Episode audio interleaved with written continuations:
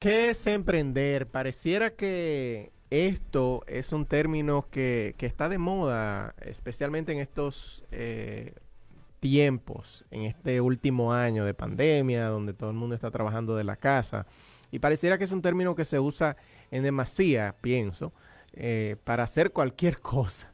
Eh, pero, ¿qué es emprender? Emprender es muchísimo más que eso. para emprender tienes que tener en cuenta y saber que es lanzarse, es hacer que las ideas sucedan, apostar, ilusionarse, temer al fracaso, crecer, avanzar, no quedarse quieto, caerse y también levantarse, tener incertidumbre, desear que los días tuvieran 35 horas porque eh, es común de que el tiempo no te dé, saborear los logros y capear las dificultades. Emprender es una aventura en toda regla eh, con sus luces y sus sombras, pero sobre todo es el orgullo de poder luchar por levantar algo de la nada y el miedo por, el por saltar al vacío. Hoy hablaremos con nuestro invitado acerca de precisamente eso, de emprender, de las dificultades que, que los emprendedores se enfrentan y que no todas las personas hablan, de esas cosas que quizás se mantienen en, la parte oscura del emprendimiento, de las cuales no son muy famosas. Eh, para que si tú estás interesado, interesado en emprender, entiendas que no todo es color de rosa. Además, estaremos hablando de la trayectoria, de su trayectoria del invitado y si el tiempo nos da, porque tú sabes que siempre se nos acaba el tiempo, estaremos hablando de la televisión en línea, que significa que es eh, hacia dónde vamos en el futuro. Así que quédate en sintonía. Yo soy Luis Romano y esto es Encamínate al Éxito Radio Show.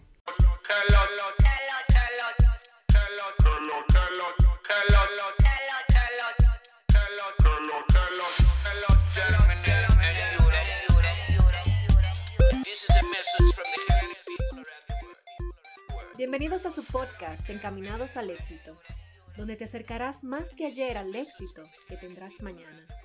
Con tu host, Luis Romano.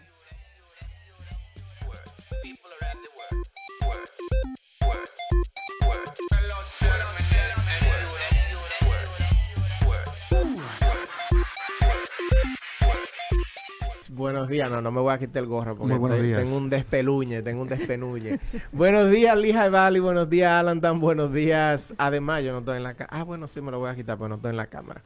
Eh, buenos días, Betterham, buenos días, Alan Tan, buenos días, Reading. Aquí, como de costumbre, eh, cada sábado tratando de llevar la información, no tratando, sino yo estoy seguro que estamos llevando la información que eh, le añade, le agrega un, granito de arena a tu progreso, a tu eh, futuro. Desde aquí, 92.1, aquí en Allentown, 107.1 Reading, 107.9 en Hazeltown Latina. FM. Buenos días, eh, Verónica. Muy buenos días, Luis, para ti y para todas las personas que están en sintonía esta mañana. Nosotros esperamos que estén empezando su día con el pie derecho y con muchísima salud. Eh, hoy sin mucho preámbulo porque el tema va a estar súper interesante y ya para dar inicio con nuestro invitado y al tema de hoy, vámonos directo a la frase de Daisy Cedeño. Exactamente. antes, antes de decirte buenos días, para darte introducción. Vamos a escuchar la frase eh, de la semana y la reflexión de la semana a cargo de Daisy Cedeño.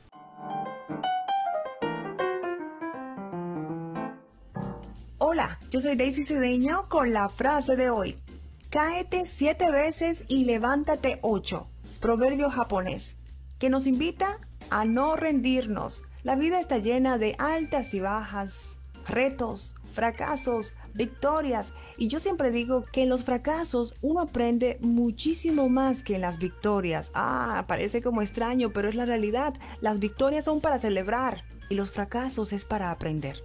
Así que la frase de hoy es cáete siete veces, pero recuerda que te vas a levantar en la próxima y llega un momento que encuentras la victoria, el éxito. Yo soy Daisy Cedeño con la frase de hoy.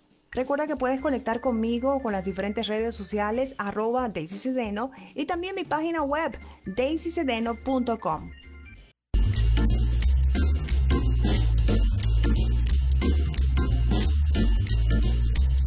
Y muchísimas gracias a Daisy, como siempre, por traernos esta eh, tan hermosa frase. Antes de dar inicio ya a nuestro tema y darle la bienvenida a nuestro invitado, quiero eh, darle las gracias a las personas que desde ya sintonizan a través de la página de Facebook.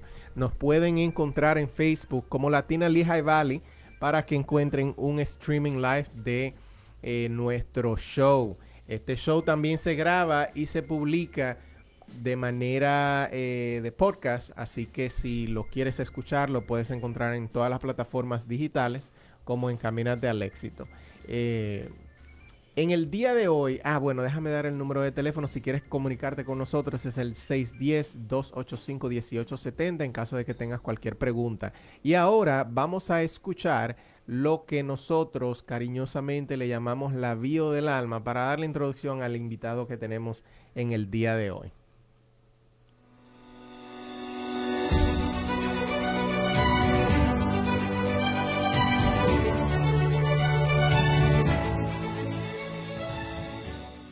Denny Payano, soñador incansable, creador de contenido diferente, educativo, variado e informativo. Pretende unir a la comunidad latina alrededor del mundo apoyándose en las telecomunicaciones. Es antiguo ejecutivo de ventas para Northeast Linen Supply, una empresa dedicada a suplir diversos productos para la industria hospitalaria. Su pasión por la televisión nace cuando su tío Pedro en el 92 llega a la República Dominicana con una cámara VHS y le motivó a usarla. Llega a Nueva York en el 95 en medio de muchas restricciones y en el 96 una conversación no muy animada con un camarógrafo de Univision lo animó a no desistir en lograr su objetivo. Meses después, vio en los créditos de un programa de televisión local el número de teléfono del estudio que lo producía, llamó para informarse y se presentó allá al día siguiente. Esperó y esperó por horas, días, meses, sin obtener respuesta frente a un estudio cerrado hasta que un día abrieron temprano y pudo conversar con un productor que le informó correctamente el horario del estudio. Volvió el lunes y al conversar con Nazario, el encargado, se inició como aprendiz. Disfruta del buceo, el airsoft y viajar. Sus comidas favoritas son el sushi, el mofongo, el mondongo y el picapollo chino. Es admirador de Ron Hubbard, el escritor más publicado en la historia de la humanidad, Martin Lutero, revolucionario del pensamiento teológico y reformador de la Iglesia, Michel Gondry, director cinematográfico francés, y David Fanning, creador del programa televisivo Frontline. Si tuviera que ver alguna película más de una vez sería Eternal Sunshine of the Spotless Mind. Su animal favorito es el pulpo y su mayor temor es morir sin haber logrado todas las metas que se ha propuesto.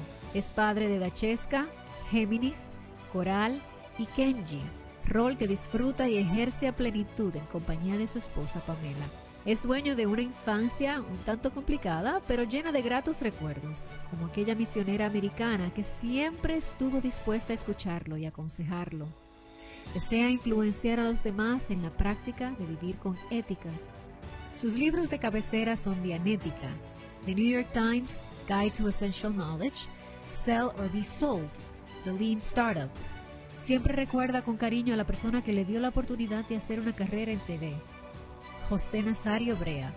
Admira a Brad Caring, que es el CEO de Northeast Linen Supply. Es amante de la historia del mundo, que entiende que para tener una visión completa de lo que sucede ahora en la sociedad, es importante conocer cómo llegamos a donde estamos hoy, razón por la cual sus destinos favoritos son diversos.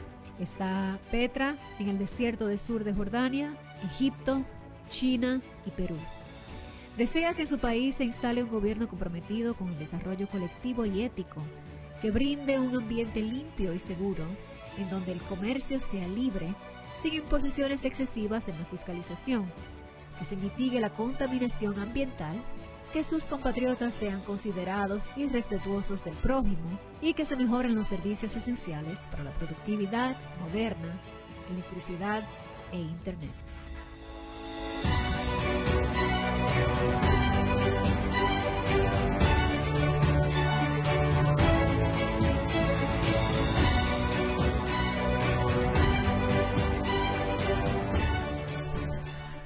Bienvenido mi hermano Denis Payano, ya era justo ya, ¿verdad? Ya, ya era justo. Buenos días, ¿cómo estás? Excelentemente bien, agradecido de, de, la oportunidad que me das para compartir con tu audiencia un poquito de mi experiencia personal y en el negocio también. Así es, así es. Denny, ya nosotros te habíamos tenido aquí en cabina anteriormente. Definitivamente sí, que sí, fue un placer. No, nos colamos a Denny ahí en uno Sí. de los temas. Dije, coge para acá. Y vamos a hablar, olvídate. Pero no hablamos mucho de en realidad de quién tú eres, además de lo que se menciona en la bio del alma. Cuéntanos un poquito más de ti. De, ¿qué, Soy- qué no se mencionó en la bio del alma? Mira, se menciona mucho, eh, pero algo muy importante es la importancia de la familia, ¿no? Sí, sí, sí. Eh, el- los valores que te inculcan desde pequeño y también lo que tú le puedes inculcar a tus hijos. sí. Yo me enfoco mucho en eso. Cuando yo llegué a este mundo, la vida no fue fácil para mí. Como muchísima gente, yo quizás corrí con, suer- con suerte de que determiné qué yo iba a hacer Sí, a sí, temprana edad. Sí. Cuando tú no tienes una misión, Sí, sí. eh, uno Es muy ambivalente Sí, eh, y, y- y voluble y, y anda por todos los lados. sí, sí. Entonces cuando tú decides desde, desde pequeño, ¿Qué tú quiero hacer esto, y te enfocas en eso, ¿ya? Qué suerte. Que para mí, Sí, gracias a Dios, fue que mi tío llevó una cámara, ¿no? sí. que para mí eso fue a- algo milagroso. No, estamos Ah. hablando del 92. 92, fue, papá. En 92. Alto Mayor de Rey, Imagínate tú, en, en el que ahí 92 yo una tuve- cama. oye, para darte una idea, yo comí un chocolate cuando tenía Ujú. 12 años, un helado a los 11. Ya tú Yo no había probado helado antes de eso. A- aparte del- del- de lo que venden en fundita, Ujú, sí, sí, sí. Pero de de los la pibón, y eso. Nunca. No todo el mundo se podía dar ese gusto. De todas No, las personas no, que, sí. que, que no saben cómo se vive en República Dominicana, no todo el mundo se podía dar ese gusto. Yo- En Sí. ese yo soy- entonces. en ese- sí, en ese eh, entonces. Todavía en estos días, Sí, depende de tu clase mucho, social, mucho. déjame decirte, depende mucho de Y tu depende de donde tú social. vivas, me imagino, sí. Claro. Sí. Bueno, eh, eso fue bien, bien difícil. Sí. Sí. eh, y por en parte también fue una bendición, porque compartía mucho con mis amigos, andaba mucho para el monte. Eh, yo no comía candy, yo lo que comía era mango y caña, Ah, Sí, sí, sí, China. sí. o naranja, para los que no sean dominicanos, ¿no? Pero eh, esa, esa fue parte de mi inicio. Y cuando mi tío llevó la cámara, eh, que yo grabé y me vi, y vi lo que, estaba, lo que había grabado, yo quedé fascinado, Me imagino. fascinado. ¿A qué edad más o menos fue eso? Yo tenía 12 años, 12 años. 12, 12 años. Estamos hablando de que, que eso fue en el 92, todavía en el 92 en Dominicana, o sea, estamos hablando de que no se veía tecnología de que así, de que una handheld, o sea, una cámara portátil, Portátil, no, y no. mucho menos, mucho menos de- eh, en el campo, como se le, se le- si se le quiere llamar. Eh, se veía poco en la capital, vamos a ponerlo así. Imagínate en el interior del país, o sea, Sí. eso es algo que y pero me da curiosidad, o no me da curiosidad, sino que dijiste algo muy importante. Y es esto de, de lograr conectar con esa misión desde muy temprano. Sí. Eh, ¿Tú entiendes que todo el mundo debiera conectar con esa misión o, o tú entiendes que la gente tiene que tratar hasta que la encuentre? ¿Cómo? Porque yo tengo muchas, opi- yo tengo opi- opiniones como Mm. mixtas en ese sentido y me, me resulta un tema muy curioso. Mira, muchas veces uno copia al demás, a los otros. Sí, Entonces, eh, al tú copiar, ¿verdad? Mucha gente lo hace con la canción, la, la música. sí, sí, sí. Otro con pintura, otro con ingeniería. Ven a su papá que es ingeniero o abogado y tratan de hacer lo mismo. Sí, Cuando tú arrancas imitando, eventualmente tú vas a determinar qué es, qué te conviene a ti, claro, qué tú quieres hacer. claro, Lo mío fue suerte y quizás fue un implante de mi tío hacia mí. claro, claro. Quizás esta no es mi misión a largo plazo. Eh, exacto. Hasta ahora me ha llenado, ¿verdad? Me siento cómodo. Yo lo puedo hacer gratis, la creación de contenido, ¿no? Sí, Eh, pero quizás mañana yo me dedique a otra cosa o, o en un año. sí. Hasta ahora yo he intentado hacer otras cosas y siempre Vuelve el al, default al- es este. Ajá, vuelve al inicio. Sí, porque aquí- me gusta, Sí, me gusta. Entonces es difícil tú decirle a una persona que elijan algo porque tiene que ser algo que le llegue a ellos. claro, Cierto. claro. Eh, eh, no, sería un poquito arrogante tú determinarle, decirle a una persona qué hacer con su vida. Entiendo. Denny, una vez tú llegaste aquí a los Estados Unidos, ¿a la edad de 12 años o 14, 14, 15. ok, ya tú sabías lo que querías hacer? ¿Qué tú hiciste para iniciar en esa, en, en esa carrera? ¿Qué Me- hiciste? Además de Esa, estudiar, me esa, imagino, esa historia del, del estudio, cuéntame eso. Óyeme, Eh, eso, eso es perseverancia e ignorancia al mismo tiempo. Sí. Yo a ser muchacho, Por Eh, eso es que dicen que la ignorancia es una bendición. Una bendición, muchas veces sí. Claro. muchas veces sí. Yo cuando llegué a Estados Unidos, a vivir con mi mamá por primera vez. O sea, yo nunca había compartido con mi mamá por tiempo extendido. Sí, sí. Era una visita, sí. Entonces fue bien difícil eh, esa transición para mí. Para ese tiempo, Washington Heights, que era donde yo vivía, Sí, estaba plagado de gangas. sí, sí. el narcotráfico era en todas la las comida de todos los días. Sí, entonces cuando yo eh, vine para acá, mi mamá me prohibió muchas cosas, incluyendo salir a la calle. Janguear. a janguear. Tú, tú no, No, puedes, tú no puedes prohibido. estar en el bloque. prohibido totalmente. Escuela, la casa, escuela, Sí. la casa. Y re- recuerdo que yo veía mucha televisión, demasiado televisión. Lo que es ahora una tablet para los niños, Para, nosotros era la televisión, televisión. es verdad, es verdad. eh, Bill Nye the Science Guy, Sí. eh, Discovery Channel, todo duro, eso. duro, Bill. Sí, sí, sí, Y así aprendí inglés también. Sí. Entonces veo programas locales. Oh, yo reconozco esa área, yo reconozco ese, ese restaurante que hay allí mismo. Sí, sí, sí. Y, y me lle- llegó la curiosidad, wow, me gustaría ser camarógrafo. Porque lo veía como tan cool, tan, tan, Sí, sí, sí. tan chévere, tan y ya tú élite. venías con esa idea ahí plantada. de- haciendo de de chiquito. Ya tú venías con eso, claro. Entonces, eh, hubo una separación con mi mamá, ella eh, se fue. Me quedé solo a los 16 años Ok. Y viendo televisión no sabía qué hacer. Yo estaba homeless, desamparado. Wow. Oh.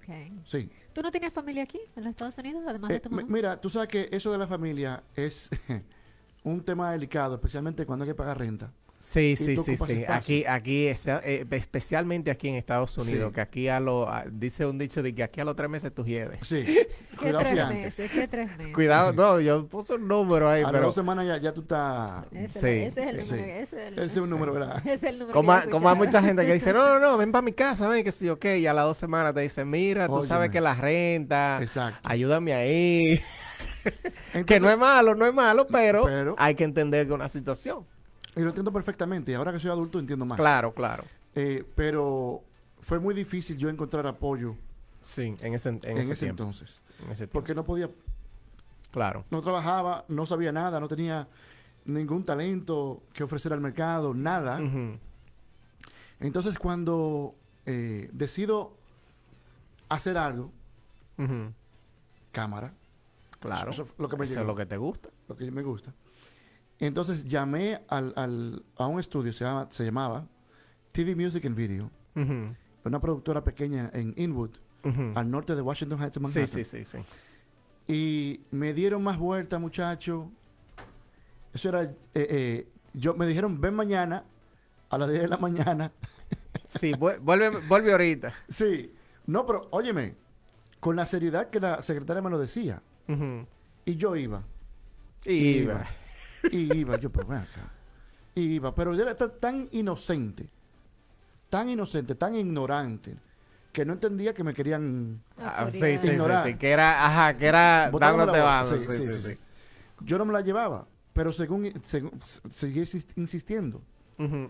Y tres meses después, coincidencialmente, cuando abrieron en la mañana, yo digo, oh, pero míralo aquí la gente. Sí, Y entro, hablo con la secretaria, digo, mire, yo he estado viniendo aquí eh, constantemente. Obvia- obviamente, yo, mi español, Machucado, tú, le, tú te comiste... yo, aparte de que era del campo, la educación mía era muy limitada. Ujú, So, mi español, mi inglés era inexistente. para ese entonces.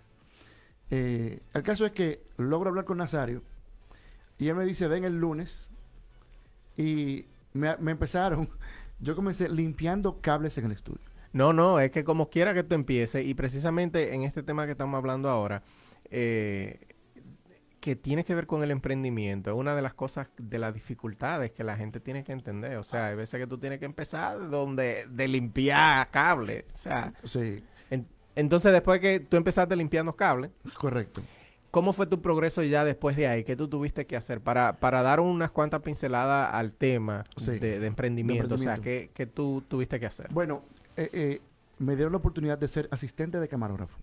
Y mi Bien. trabajo consistía de literalmente cargar un trípode y baterías. Sí, sí. Nada más. Pero ya, ya subiste de rango. Ya subiste de rango. Exacto. Claro. Entonces, para ese, para ese tiempo, eh, eh, la gente era muy bueno, con la que yo trabajaba, era muy mezquina en ayudar. Sí, sí. Entonces no me ayudaban para nada. No me enseñaban nada. A eso y ya. Sí. Aquí hay una mala costumbre. Bueno, me ha tocado vivirlo. Yo trabajo en ingeniería y, y me ha tocado eh, con muchas personas, especialmente el inmigrante, no necesariamente eh, latino, pero el inmigrante mm, en la mayoría de las veces tiene como un celo en enseñar Sí, lo que sí, sabe. sí, porque Eh, yo entiendo de que es inseguridad. es posible, Sí, sí. es, es ignorancia y es falta de, de calidad de ser líder. Sí, liderazgo. Eso, Liderazgo. eso sí, yo estoy de acuerdo totalmente ahí. Sí. ¿Qué tú tuviste que hacer entonces para sacarle el jugo a la gente? Bueno, un día, por falta de ética, el camarógrafo fal- faltó, Mm, Rubén Moreno. y- Y Nazario me dice a mí, ¿tú sabes eso? Yo, sin saber, dije sí. Sí, claro que sí. Sabía cómo prenderla y cómo hacer balance de blanco, pero después de ahí, más nada. Sí. Entonces, eh, fui, va- vamos a resumir la, la historia un poquito más. Eh, entré como camarógrafo ese día, la pegué, la pegué, Sí. entonces me, me pidieron otra vez que el tipo faltó otra vez. Óyeme, sí. cada vez que el tipo faltaba, tú que el, el relleno era yo. Sí, sí, sí. y fui sí. aprendiendo. Entonces le pedí al camarógrafo que me enseñara cosas. Él se negó. O sea, yo compré un libro de broadcasting, Sí. ¿verdad? Con mi inglés A lo que pudiera. horrible, eh, pero iba entendiendo, ¿verdad? Iba Sí. entendiendo. Y aprendí trucos que el tipo ni siquiera sabía. De la cámara, Sí, sí, hacer sí, sí. tomas. Papá, el tipo se quedó atrás. Claro. Le comieron los dulces. Le comieron- ajá. Sí. Entonces, ¿cómo tú vas de todos esos obstáculos que, a los que tú te enfrentas, de no saber inglés, eh, o sea, de, de- de todas esas cosas? ¿qué, ¿Cómo te llega a ti a la mente, ok, ahora yo quiero emprender mi propio negocio? O tu propio proyecto. Mira ajá. lo curioso de eso. Yo me inicié en el 98, ¿verdad? Ahí fue que me dieron la gran oportunidad de entrar Ya, ya, oficialmente. oficialmente. Yo duré como dos años ganando 40 pesos, nada, semanal. Wow. Sí, pero seguía. Y era rajatarla con mi tiempo, Claro. ¿verdad? Cuando el comienzo y veo cómo funciona el negocio, más o menos. Ujú, ujú. Óyeme eso, en el, no- en el 2000, yo dije, coño, ¿qué? ay, escúchame. No, no, no. Quiero- se fue así. Se fue. Quiero poner eh, un canal de televisión, incluso le puse nombre. Le puse TVO. Y ya para ese entonces yo sabía editar y sabía hacer animación tri- tridimensional. Lo- me lo enseñé yo mismo. ¿Verdad? Hice logo, animación, esquemática de- del Sí. estudio, todo. Oye, yo no tengo ni un centavo, ¿viste? Yo estoy ganando 40 pesos semanales. Y ya tú tienes ya la te- visión. De hacer un canal. Sí. Óyeme, 2000. Bueno, eh, dale un tiempo para adelante.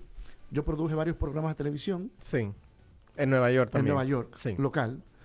eh, y hice, eh, sucedió el 9-11, el 11 Ujú. de septiembre. Sí, sí, sí. Y ahí nos dieron una gran oportunidad a la compañía de trabajar con Univision, porque para ese entonces laquearon, cerraron todo Nueva York. Sí. No había ni entrada ni No, salida de. Manhattan. Y, y me imagino que la productora de Telemundi tuvieron que buscar gente local. Exacto.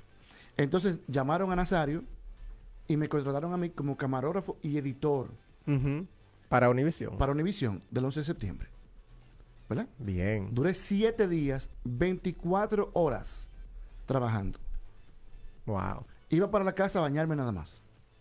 Y cerraba, cerraba lo- los ojos por 15 minutos y ven. Sí, óyeme, una cosa increíble. Porque el, el noticiero para ese entonces era tres emisiones, Sí. pero por el 911 sí. Había Era live. eh, eh, eh, 24 horas. 24 horas, porque eso, eso fue Sí, el, claro. el evento más grande de la historia americana, ¿no? Sí, sí.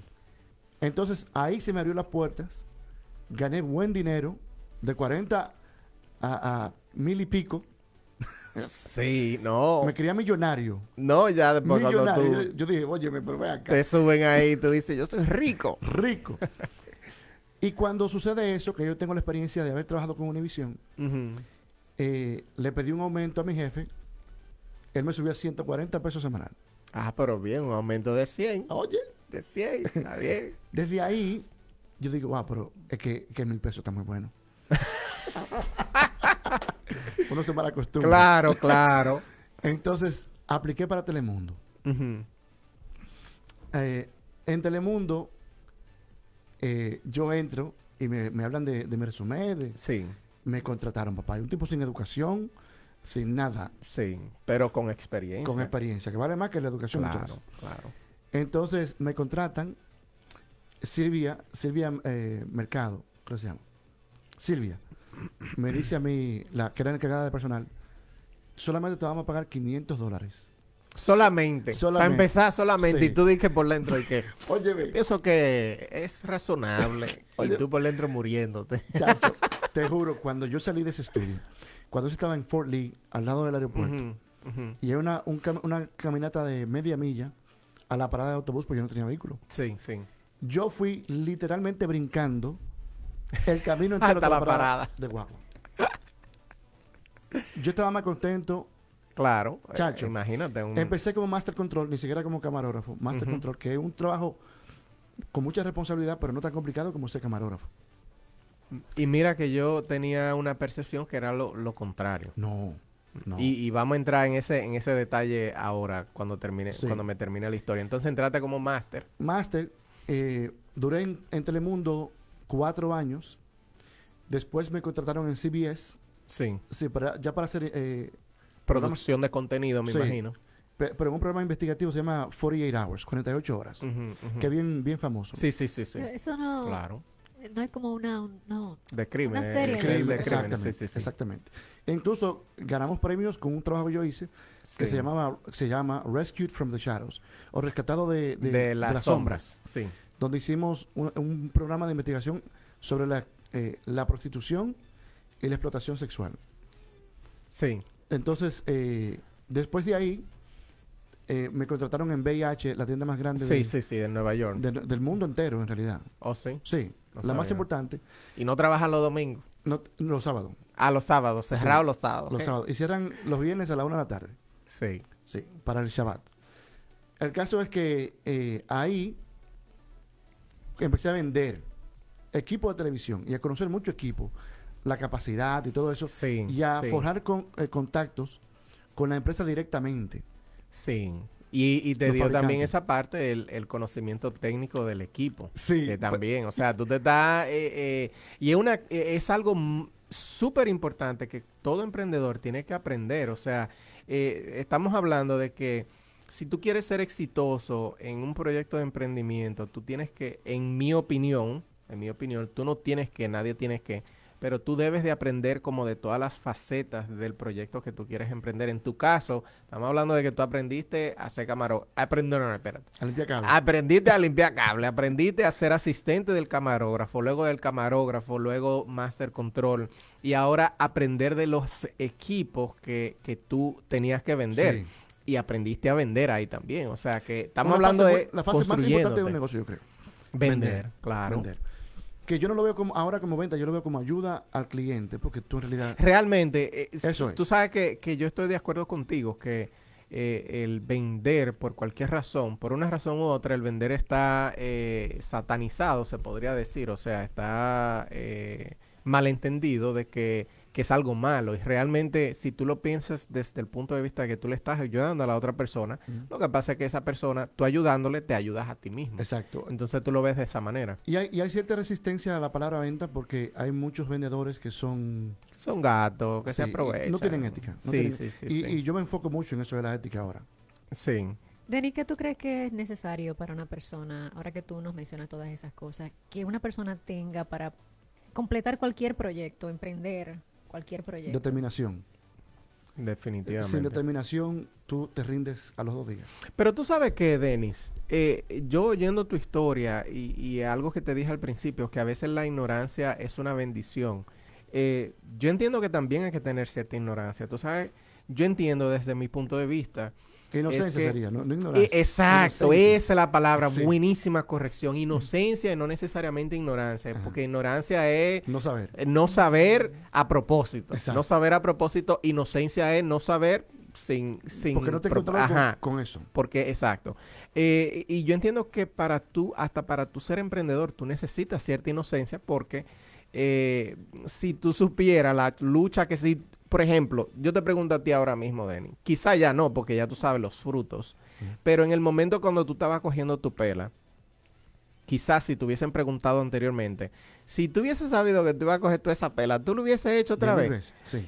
pero porque te gusta, pero porque tú encontraste algo que te gusta. Sí. ¿Tú entiendes? Entonces ahí es que está la diferencia. Si tú entiendes que algo te gusta, tú vas a pasar lo que sea. Tú tienes la determinación de pasar lo que sea. Sin embargo, si hay, si es como el 99% de las personas, no el 99, vamos a los 98, de las personas que hay afuera, que no han encontrado su pasión, no han encontrado, no han encontrado su misión, eh, no es tan fácil tener esa determinación. De- definitivamente, pero yo creo que la gente prejuicia mucho.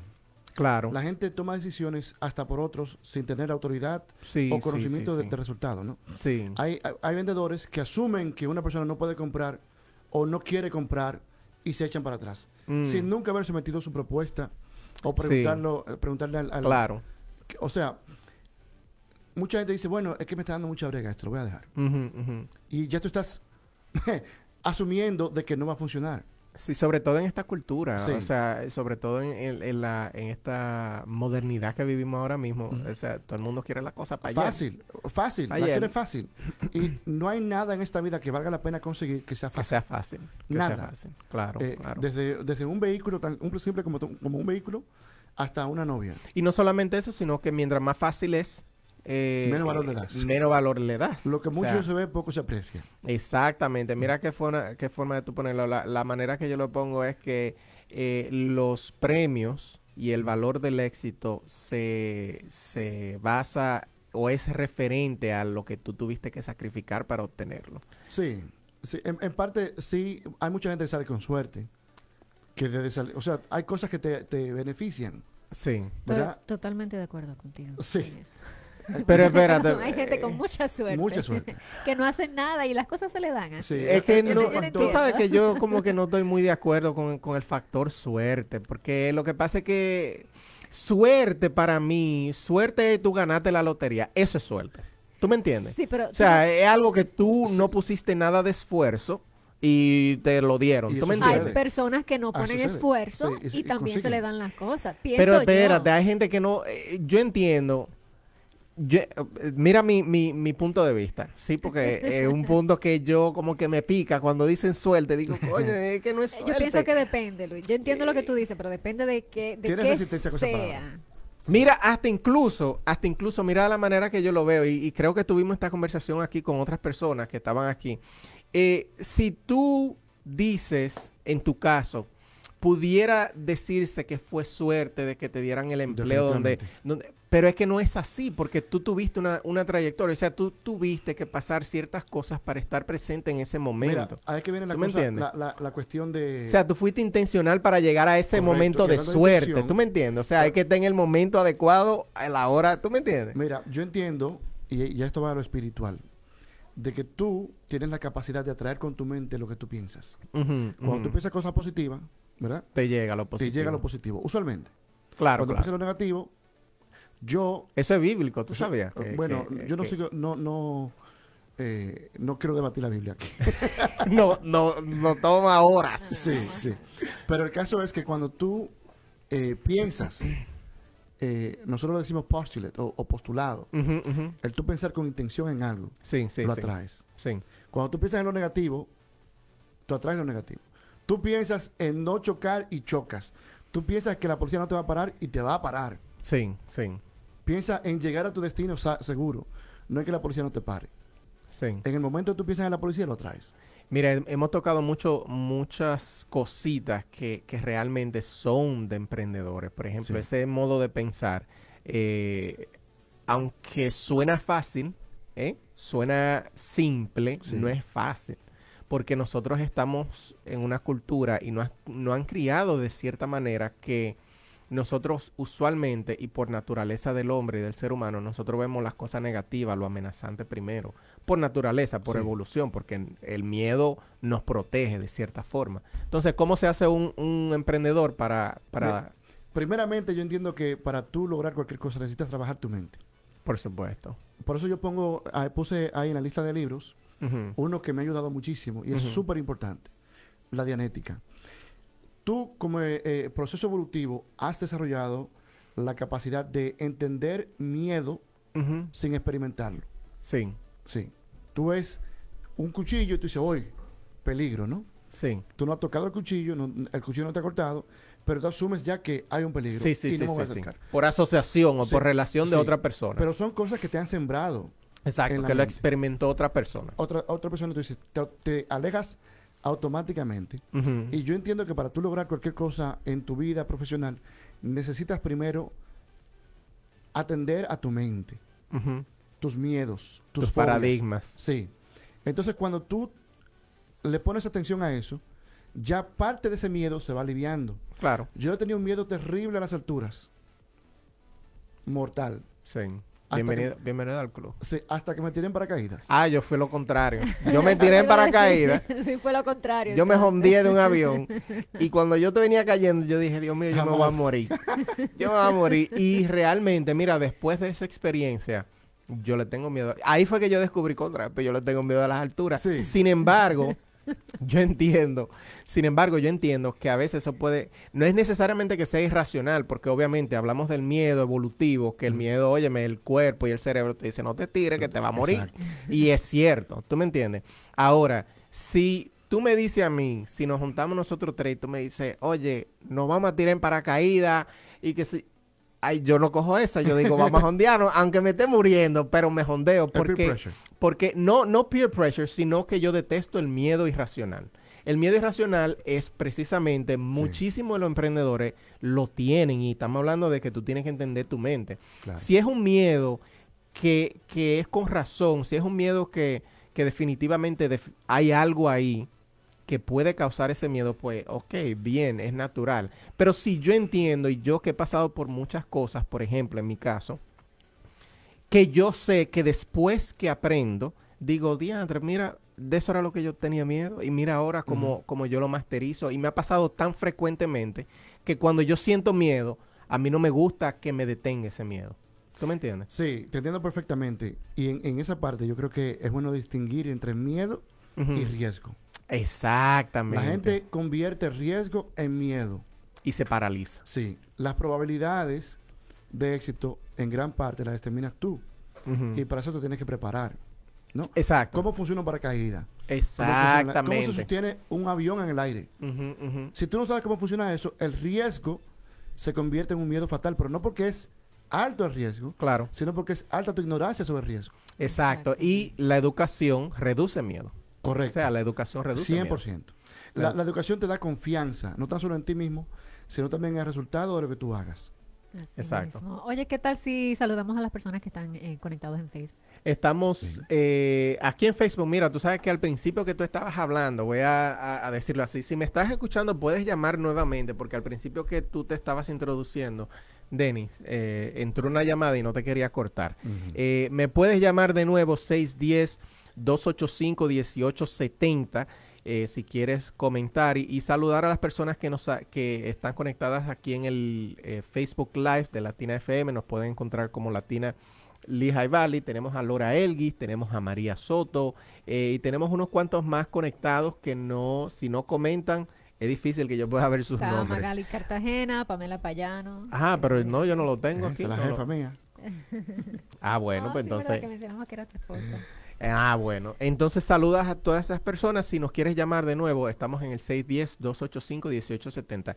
Denny, hablamos, estamos hablando, para el que nos sintoniza eh, ahora mismo, el que nos acaba de sintonizar, estamos hablando de emprendimiento, de las dificultades que se enfrenta un emprendedor, de, de cómo eh, lidiar con esas dificultades.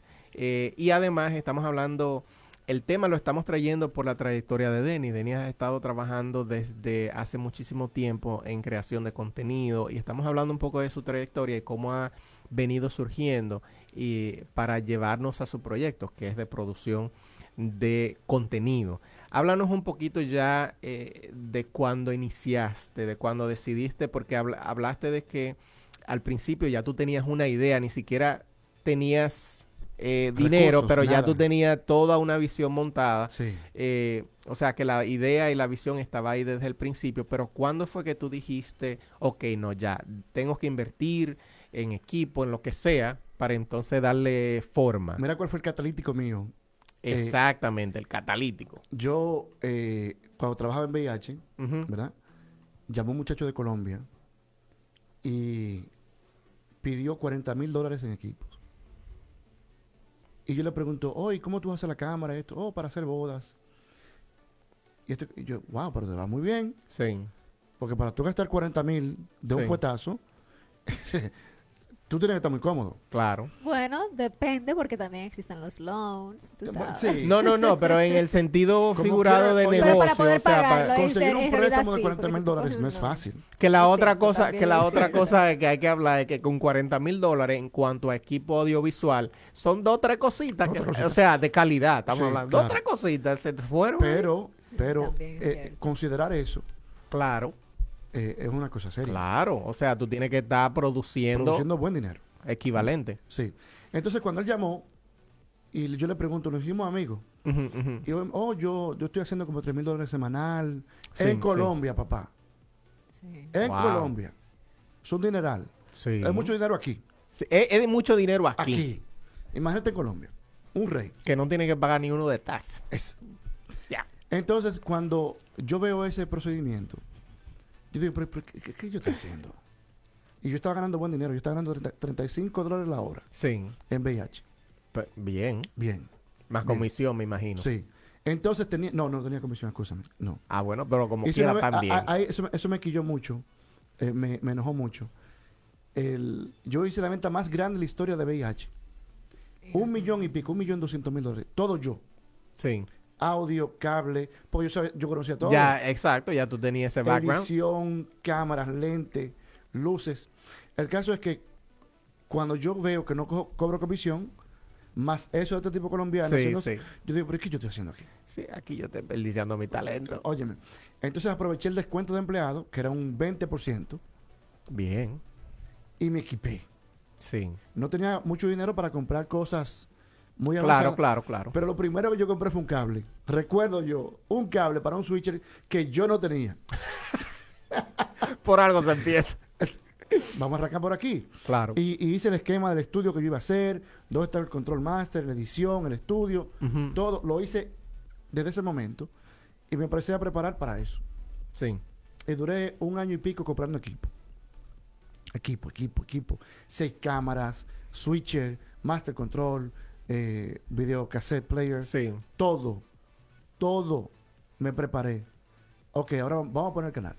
Más o menos en qué año fue eso? ¿Qué Eso año fue en el estamos 2009 y me puse el canal en el 2011. Sí. Pero me mudé para Santo Domingo a, fin- a mediados de- del 2009. Ya. Ah, pero entonces tú pusiste el canal allá en Santo. Domingo, pues. Ah, ok, ok, ok. sí. Yo, yo quería siempre unir el, el este. Sí, sí, el este sí. está bien desunido. Atomayor, San Pedro, El Ceibo, La Romana, Sí. Higüey. Hay una comunicación entre, entre esos pueblos. No hay un canal regional. Sí, sí.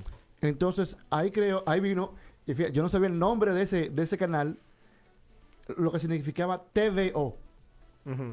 Pero el, TVO yo lo puse en el 2000. Cuando hice el logo, Sí, sí, sí, sí. yo vine con TVO. Yo no sabía qué significaba TVO. ¿Qué Yo no sé. Pues, me gustó, ¿eh? Me gustó. TVO. El caso es que cuando llego a Tomayor, le puse televisión oriental. Porque era para Mm, esto. Claro. Mira qué cosa, ¿eh? Sí. Mira qué cosa. Entonces, eh, hablé con la compañía de telecable, Aster. Sí. Me tomó un año negociando con ellos, dando labia. El caso es que me aprobaron el canal, muchachos. Bien. Pero yo en ese tiempo, mientras me aprobaban el canal, estaba en la capital con una productora. Claro, Se llamaba también. Exfitra, Ok. Exfitra Broadcasting. Y tenía a Chivas Regal como cliente, Bien. eh, Indubeca, Hipólito Mejía. Bien. Se- tenía varias gente buena. Yo ganaba buen dinero. Y el caso es que cuando me aprobaron el canal, se fue a topic y yo digo, vámonos para Tomayor. Claro. claro. Pues yo no veo el dinero de ahora, yo veo el, el dinero del futuro. El del futuro, exacto. El del futuro. el Y yo voy a ganar tiene que más tener con un canal visión. que con una productora. Exactamente. Claro. El caso es que el apoyo, porque un, un canal de televisión no es solamente la, la planta física, hay que tener apoyo del productor. Claro. Y si no hay productores que te apoyan, te fuiste a pique. Claro, porque no hay contenido. No hay contenido. Un canal de televisión tiene que tener contenido. Entonces yo no me veo como productor de contenido, sino como distribuidor de contenido. Sí, que, que no es lo mismo. exacto. Que, dale. No, yo iba a decir, de, para entrar en el tema de, porque se nos está acabando el tiempo, para entrar Wow, en el ¿cómo tema de tiempo? tele, sí, Sí, vuela, sí. vuela, de televisión online, o sea, ¿hacia dónde va eso? ¿Hacia dónde se dirige? Eso ¿Cómo es lo que te iba a decir, cómo tú hiciste ese, ese transfer de, de ya de, de haber tenido un canal de televisión eh, en cable. ajá, eh, tradicional Sí. eh, a, a moverte ya a la etapa online, porque yo pienso que es el futuro. es, es el futuro. Es, es ahora. Sí, así Sí. es. O sea, la gente ve más contenido en YouTube que en los canales convencionales. Por supuesto. por Hay supuesto. más acceso a YouTube que a cualquier otro canal. Claro. Dígase CBS, NBC, lo que tú quieras. ¿Por qué tú entiendes que es así? Porque el- los dispositivos móviles han revolucionado la tele- co- telecomunicación. Claro. La gente no escucha radio ya convencional. Sí, sí. Ya no lo escucha. Escucha un podcast, Exacto. escucha Facebook. Exacto. O lo ven por Facebook, O lo ven por pero Facebook. Está- la está persona en que demanda, escucha... o sea, en demanda ya. Sí, Sí. eh, eh, exacto. Contenido en El, demanda. acce- es la- Exactamente. el acceso a ese contenido es mucho más fácil.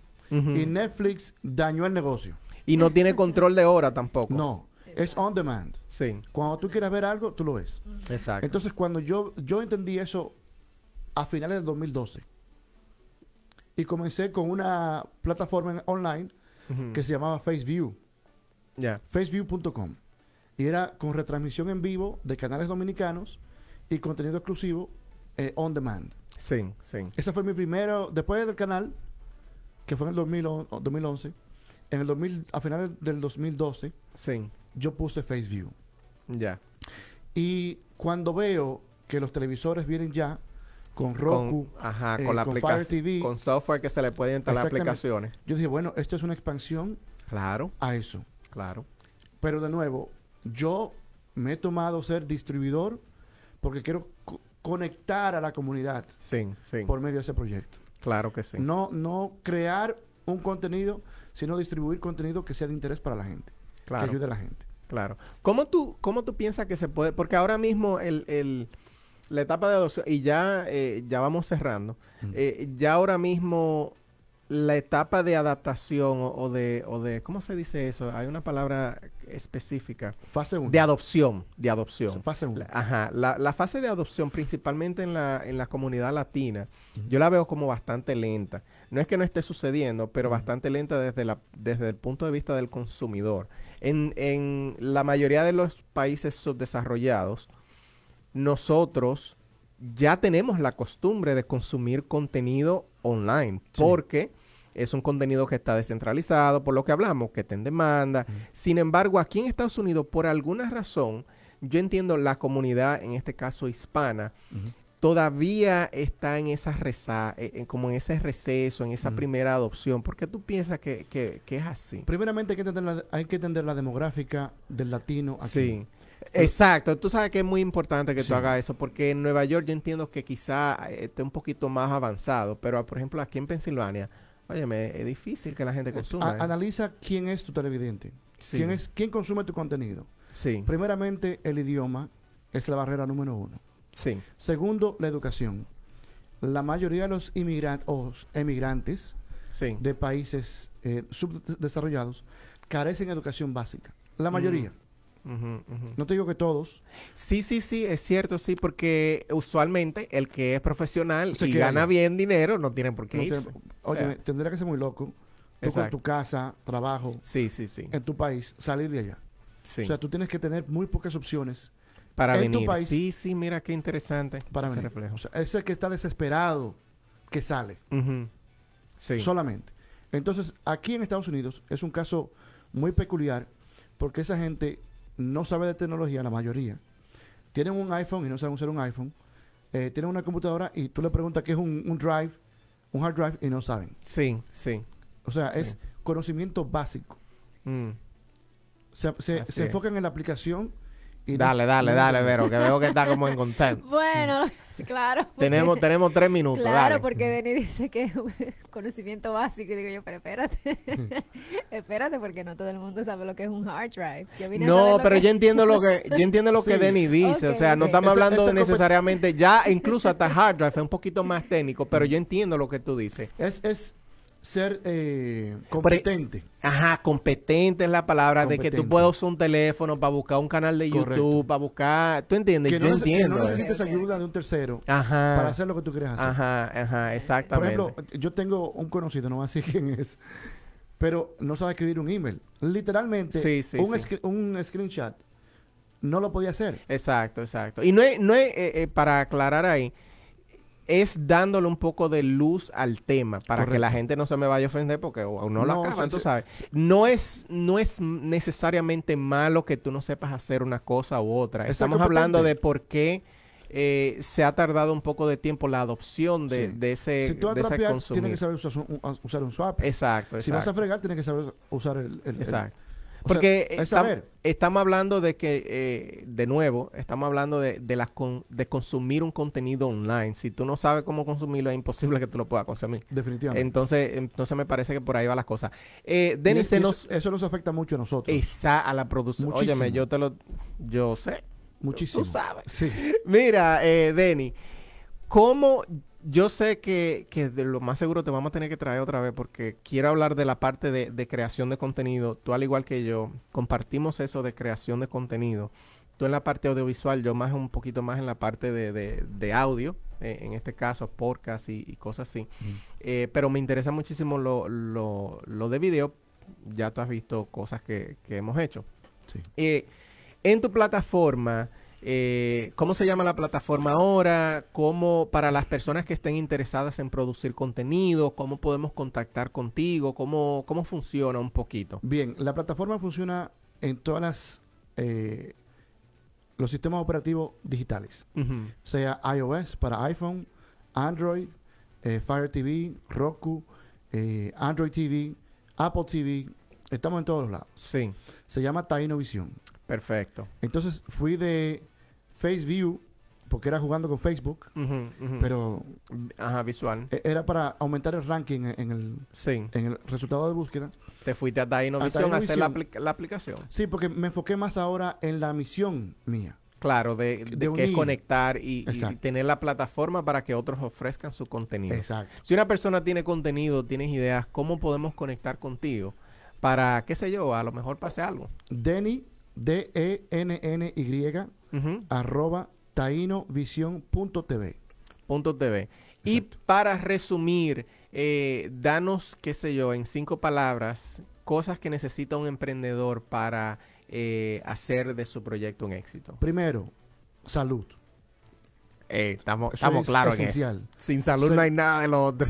Exacto. Segundo, una misión. Sí, Tercero, determinación. Cuarto, perseverancia. sí, sí, Quinto, apoyo, aunque sea de tu esposa. sí. Tú necesitas a alguien que te, te empuje. Que te empujen. O, o que no te dejes caer a veces, porque hay veces que, que no es o necesariamente... que te ayude a pararte nada más. Exactamente, exacto. Soporte. Soporte. vamos a ponerlo así. Y sexto, de ñapa. eh, la ñapa sería no rendirte jamás. Excelente. Excelente. Denny, gracias por tu aporte, por tu historia y de verdad que esperamos tenerte aquí pronto otra vez. Muchas gracias por la invitación. Gracias Espero a que ti. mi experiencia por lo menos sirva de educación o inspiración Yo creo que sí. a, a los demás. sí. Gracias, Denis. Muchísimas gracias por el honor y por estar aquí con nosotros. Aquí te mandó saludos Magali, que dice que están orgullosísimos de ti y que larga vida para ti. Amén. Gracias. Así es. Así que muchísimas gracias a todas las personas que nos sintonizaron. Se nos acabó el tiempo, como siempre, nos quedamos con ganas de más. Y ese es el punto, para que nos vuelvas a sintonizar la semana que viene. Bueno, la semana que viene estamos de vacaciones, estamos cogiendo lo libre, pero la semana de arriba para que sintonice. Muchísimas gracias, gracias a Latina FM, sigue en sintonía para que disfrutes de esta programación.